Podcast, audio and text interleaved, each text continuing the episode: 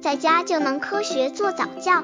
这里是早教学堂，每天为你分享早教知识。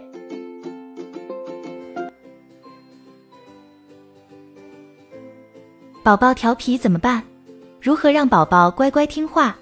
二三岁宝宝到了他们人生的第一个叛逆期，越是叫他们做什么，越是不做，反而你禁止的事情非要去触犯。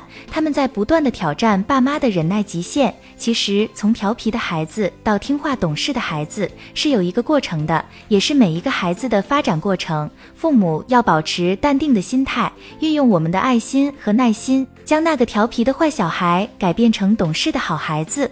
宝宝调皮怎么办？如何让宝宝乖乖听话？刚接触早教的父母可能缺乏这方面知识，可以到公众号早教学堂获取在家早教课程，让宝宝在家就能科学做早教。一，与其让他听话，不如你先听宝宝的话。宝宝到了两岁左右，自主性和独立意识会逐渐发展起来，因此你会发现，每当向宝宝提要求的时候，他总是指手画脚地发表自己的意见。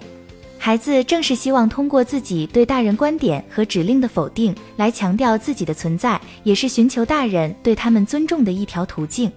因此，妈妈可以抓住宝宝的这个心理，细心聆听宝宝的话。宝宝闹，我不要睡觉。如果你此时反驳他，就可能引发骂战。因此，妈妈控制好自己的情绪，然后好好听孩子的话。妈妈可以问你为什么不想睡觉。宝宝发现妈妈是愿意沟通了解他的想法的，他肯定会冷静下来解释清楚。这时，妈妈最好用谅解的方式表达你的态度。我知道你还想玩娃娃，但现在是时候该去睡觉了。家长如果能够以一种开放式的姿态，让宝宝能够有表达自己的机会，那么宝宝下次便会尝试用语言来说服你，而不再只是哭闹攻击了。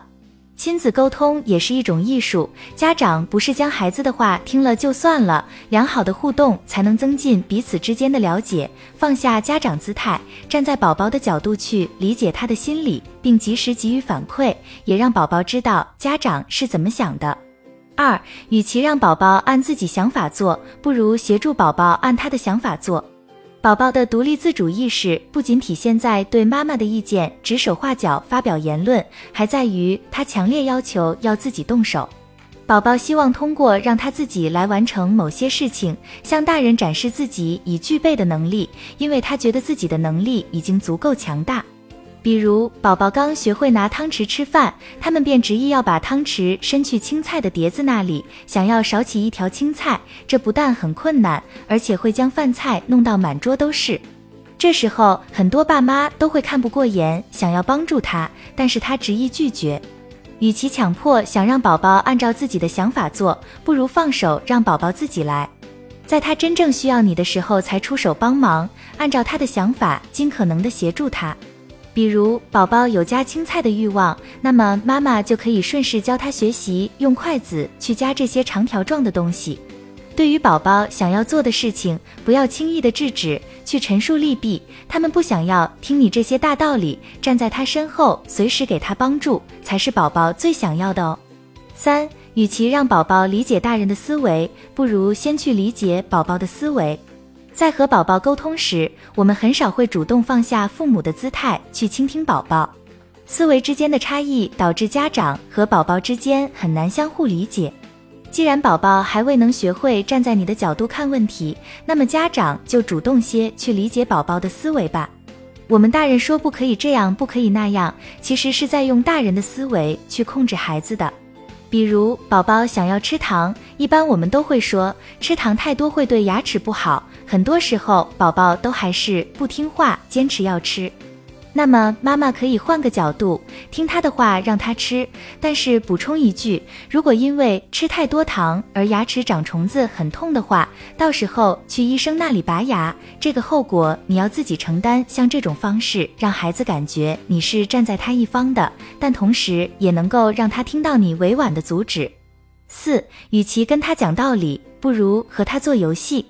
爸妈说起道理来，总是一段一段的啰嗦的，让宝宝听得厌烦。没有一个宝宝是不爱玩的，也没有一个宝宝会真的愿意听你的长篇大论。因此，与其跟他讲道理，不如和他做游戏，来让他在游戏中寓教于乐吧。角色扮演的游戏能够很好的加强亲子之间的沟通交流，同时也能够让孩子能够尝试代入角色，来学会站在他人的角度看问题。